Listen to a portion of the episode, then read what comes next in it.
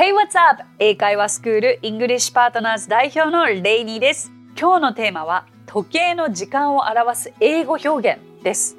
第107回のあれこれイングリッシュでも取り上げましたが、10時55分を It's 5 to 11と表現するようにネイティブでは時間の表現が多彩なんですね。今回は知っているとかっこいいネイティブしか知らない時間表現を詳しくご紹介したいと思います。私これもうご紹介したくてしょうがなかったんですよ。もうね時間大好き。ネイティブっぽい言い方の時間大好きなんです。でもねそもそも私これ大の苦手だったんですよ。大大大嫌いの苦手。中学23年生でこのネイティブ表現の時間の表し方を教科書で習った時にまあ頭に入らなくてというのもこれ皆さん何の話してるか分かります？時間って単純にあの目に入ってくる数字を言えばいいんですよ本来はね。例えば今これ収録している時が11時半なんですよ。だから11:30でいいわけなんですよ。でもなぜかこう教科書にはこの3030分っていうのが時計の半分。だからハーフになって30分が11時から過ぎてるから half past 11というとかね。もしくは past の代わりに half after 11というとか。もうなんだろう。そもそもその日本語では11時30分っていう時間が最初に来て分が最後なわけだから英語になって分が最初で時間が最初っていうことをもう私の頭の中では拒否していてあもう絶対これ覚えない。もうなんか覚えないって決めて 勝手にいたんです。テストも多分ボロボロだったと思います。てか覚えられなかった。頭に入ってこなかったんですよね。うん。理解があまりできなかった。という同意する方多くないですか？そうでもない？まああのルールを説明すると時計はこう30分までを、まあ、前半部分。いや今がじゃあ11時台の話をしているとしましょう。今ちょうどこれが11時台私が11時台に今収録しているので。だから11時半までが11時から30分過ぎたっていう表現になるんです。だから11時5分でも11時から5分過ぎた。11時15分でも、えー、と11時から15分11時から過ぎた。えー、20分でも20分11時から過ぎたこういう表現になるんですね。わかりますか？だけど31分からになると次の時間まで何分だっていう表現になるんですよ。つまり、うんと分かりやすく言うならばじゃあ今11時45分だとしたら15分で12時になる。11時50分だとしたら10分で12時になる。11時55分だと5分で12時になる。こういう表現の仕方の方が圧倒的に主流でした私の経験上。そうで本当にこの言い方をもう一切無視して留学生活を17歳で始めた時にまあもうとんでもなくこの難しい言い方が飛び交ったわけですよ。でもっと何がすごいってあのお昼休みが大体じゃあ12時から1時までって決まってたとするじゃないですか。だからもう今みんなは12時台に生きているということが前提だったとします。だとすると例えば「What time is it?」って聞いた時に「5 2」って言ったりするんです。え？5 2何？何？何？これどういうことかというとあと5分で1時だよみたいな。意味わかります？もう今だからあくまでこれは12時代の話みんな12時代に生きてるよってお互いが理解してないと話が進まないんですけどいやだからすごいなこれと思ってもう慣れるしかなくて慣れて。で逆に私あの日本に帰ってきてから英会話スクールで5年ぐらい教えてたんですけどその時にまたこの時間の表現が出てきて改めて日本語の教科書で読み直したらまあ頭に入ってくるから今はもう教えることが最も好きな分野がこの時間表現とこれもまた最も昔苦手だった現在完了の2つなんですよね。はいはい。じゃあ早速いきましょう。いいですか？まずすごくシンプルな言い方はで今11時半だったわけですよね。だからさっきも言ったように11:30 11:30まあだけど、えっと、時を表す時、えー、主語は It's になる？ので It's 11:30例えば What time is it now? 今何時？と聞かれたら It's 11:30 30と答えるのも OK これも本当に合ってますからね。さあもう一つ。英語では15分半45分の時にはちょっと特別な名詞がつきます。まず半からいきましょう。半は半分だから half になります。なので It's half past 11 It's half past 11 11時半の表現。わかりましたか？今2つありました。11.30と half past 11この2つですね。じゃあ次。11時15分で話しましょうか。えっ、ー、とそもそも半までの時間帯の時には past という表現を使います。過ぎている。past そして31分から次の時間までは次の時間まで何分だから？to とか till を使います。OK? じゃあ11時15分だとしたら本当だったら単純に言うと11.15 It's 11.15じゃないですか。これももちろん合っています。だけれどネイティブの方はえっ、ー、とね15分と45分っていうのはこう4分の1の場所にいますよね。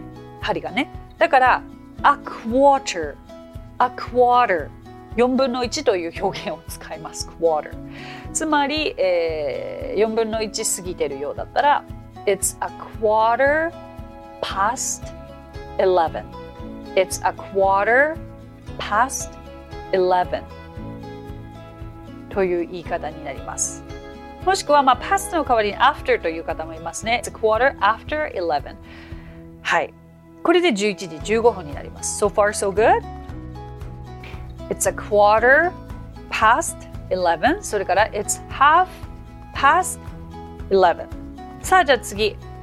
11時45分。だからあと4分の1で12時だよっていうことなので後半は to もしくは till を使います。どっちでもいいのでじゃあちょっと to にしてみましょうか。でも単純にまず言うと11.45でいいじゃないですか。It's 11.45だけどこれをネイティブの方っぽく言うと It's a quarter to 12 It's a quarter to 12ポイントは後半に来る時間が次の時間が来るっていうことがややこしいのでしっかり頭に入れてくださいね。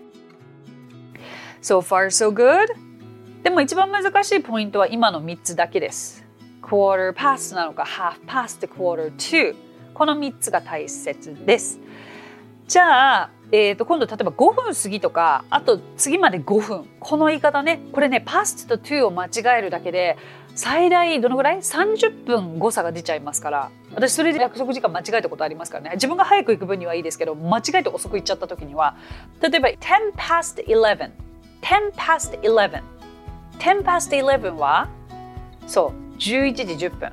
じゃあ10 to 11 10 to 11は10時50分ですからね。OK? これ to と pass って勘違いしたら今のだけでも20分違いますから気をつけていただけたらと思います。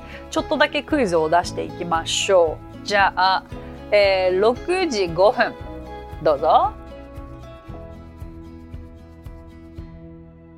はい It's 5 past 6もしくは5 after 6じゃあ次、えー、5時55分。5時55分。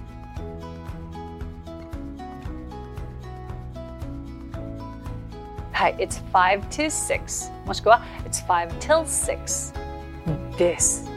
So far, so good?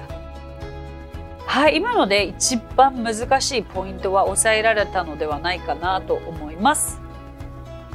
あと、ぜひ、あの、ちょっと、これ私がすごい好きな表現もあるので聞いていただきたいんですけれども、あのー、まあ、そもそもぴったりの時間は、えっと、1時だった。It's one o'clock 2時。It's two o'clock 3時。It's three o'clock というふうになります。あでえっ、とねよく生徒の方で共通する間違いがいくつかあるんですよ。時間に関することで。It's 11.30 o'clock とか It's 12.15 o'clock とか分がない時だけ o'clock をつけるんですよね。それは覚えておいてください。あとあの AMPM これも頭に入れていただきたいんですよ。AMPM、AM が午前のこと。で、PM は午後のことです。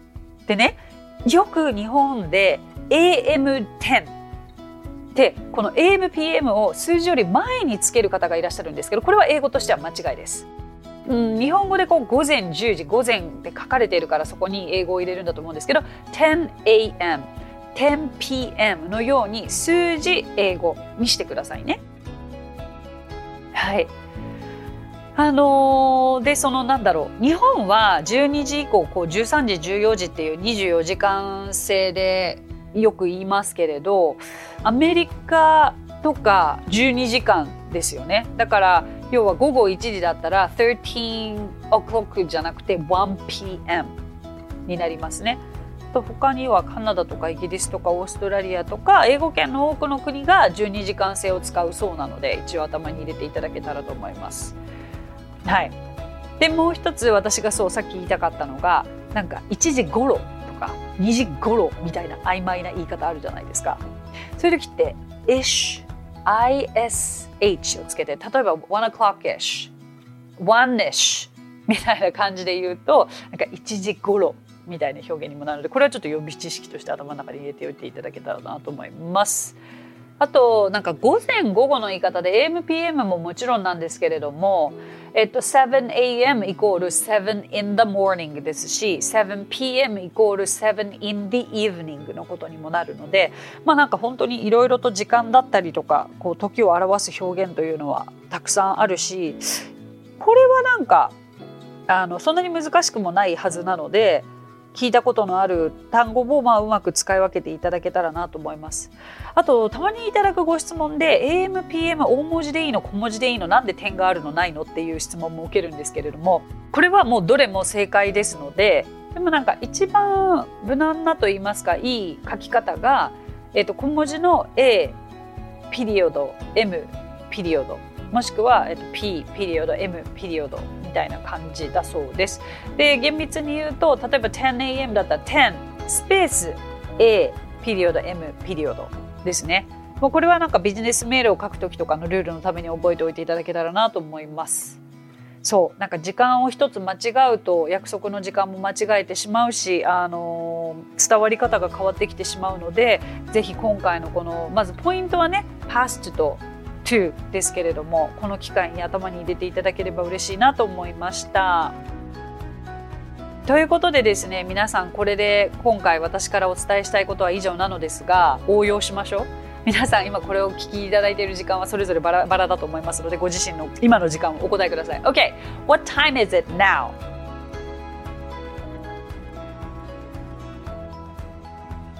Thank you very much. Now it's a quarter to 12. Here. 11時45分ですこちらは。はいじゃあ締めさせていただきます。Thank you for listening ありがとうございました、えー、さて今日お話ししたフレーズや単語はノートというサービスの方で文字起こしをしています。ノートへのリンクは番組詳細欄に記載していますのでこちらもぜひお役立てください。さて今回も番組へのコメントもいただいているのでご紹介させてください。ニックネームスカーレットさん。レイニー先生こんにちは。私は来年還暦ですがこれまで英語とは無縁で自己紹介すらできないレベルです。ただ昔から漠然と英語が話せる人への憧れはありました。去年レイニー先生の番組を知り雷に打たれたように強烈に英語が話せるようになりたいと思うようになりました。レイニー先生の分かりやすく覚えやすい英語高齢初心者の私なんかにもやる気を出させてくれる内容に本当に感謝しています。私は家庭の事情もあり英会話教室に通うことはできないのですがもし通える時が来たら絶対レイニー先生のところで学びたいです。ただ私には中学レベルの基本文法や単語すら怪しいのでそこから勉強する必要があると気がついたのですが本屋さんに行っても数ある教材からどれを選んだらいいか迷います。何かおすすめの教材はありますか？最後に私の30年前の新婚旅行の恥ずかしいエピソードです。ニュージーランドのレストランでサーロインステーキを食べたくて注文したらなんと出てきたのはサーモンステーキでした。通じるかっこいい発音で話せるようになりたいです。もうスカーレットさんありがとうございます。もうこのコメントの中になんかもうたくさんの愛を感じます。ありがとうございます。まずはあのあれですね英語への憧れからこう行動を起こしてくださりこの番組を見つけてくださりありがとうございます。少しでもこうスカーレットさんのあの英語に対するモチベーションがこう上げられることができたのであったら私はすごく嬉しいですしご質問の答えなんですけれども、うん、よく聞かれますよこれはやっぱり何からやったらいいのかってことですよね。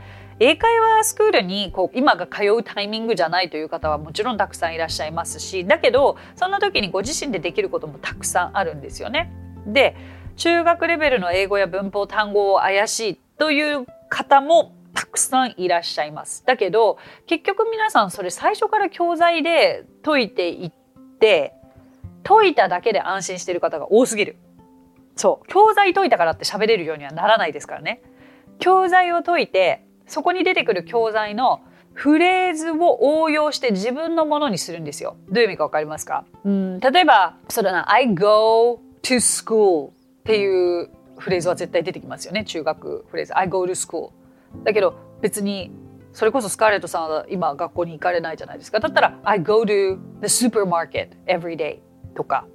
ご自身周りのことご自身の半径5メートル以内の生活のことを教材に出てくる完璧なそこに文法があるんだからそれをご自身の生活に当てはめてフレーズにしていくんですよ。それを声に出して読むんですよ。で本来そこからそのフレーズが正しいかっていうのはプロの先生に添削してもらうとかきちんと発音したことが合ってるかっていうのをプロの先生に見てもらうっていうところまでが結構あの一つのパッケージなんですけれども今別に独学でされたいという方はそういうやり方があります。フレーズを作ってみる。自分で声に出して読んでみる。で教材のおすすめは特にないです。ご自身が本屋さんに行って開いてみてあこれ見やすいな。これだったら続けられそうだなと思うものだったら何でもいいと思います。OK? ぜひぜひ、あのいつかお目にかかれる日を楽しみにしてます。そして、sirloin steak、サーモンステーク、面白い。面白いって言っちゃダメですよね。失礼ですよね。でも分かる気がする。だってサーロインサーロイン難しいですもんね。サーロインでもなんかちょっとショックですよね。サーロインステーキってすごいなんかワクワクしながら来た。あれあれあれ？みたいな。フィッシュしかも別にそれを違いますともきっと言えないですよね。I ordered sirloin steak not salmon steak って言えないですもんね最初は。だから泣く泣くサーモンステーキを召し上がったんだと思いますけれども。そう。今後のためにもお伝えしておくと sirloin steak sirloin sirloin salmon salmon sirloin salmon この違いです。ありがとうございます。エピソードこれいつかちょっと私どこかで話させていただこうかな。OK さてこの番組ではご感想やリクエストなどお待ちしています。番組詳細欄にあるリンクよりお気軽にご投稿ください。そして Apple Podcast ではレビューもできますので、こちらにもぜひレビューを書いてもらえると嬉しいです。それでは最後に今日のあれこれイングリッシュ。Not at all をネイティブっぽく言う方法ということなんですけれども、えっ、ー、とね、ちょっとこれ15秒ぐらいで一緒に練習してみたいと思います。not at all, not at all これ聞いたことあります？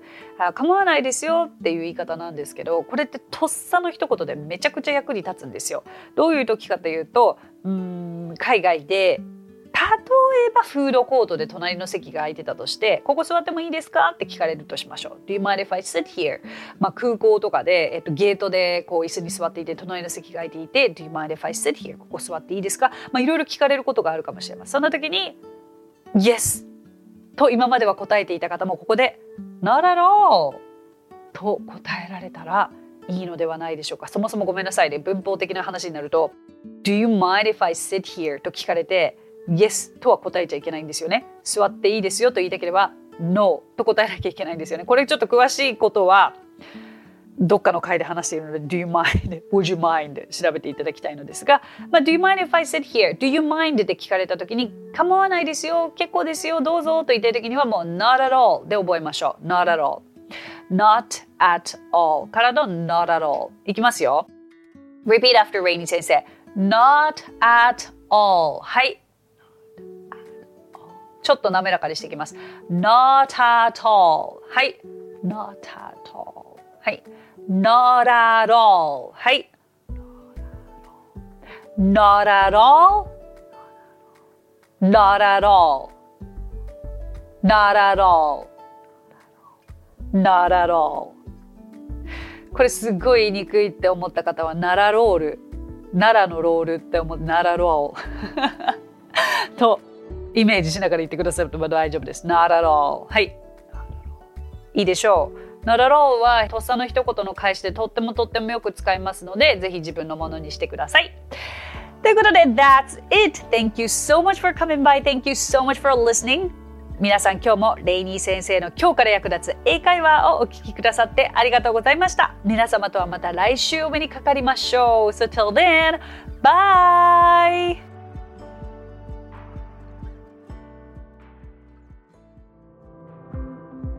さあここでレイニー先生の活動を紹介させてください。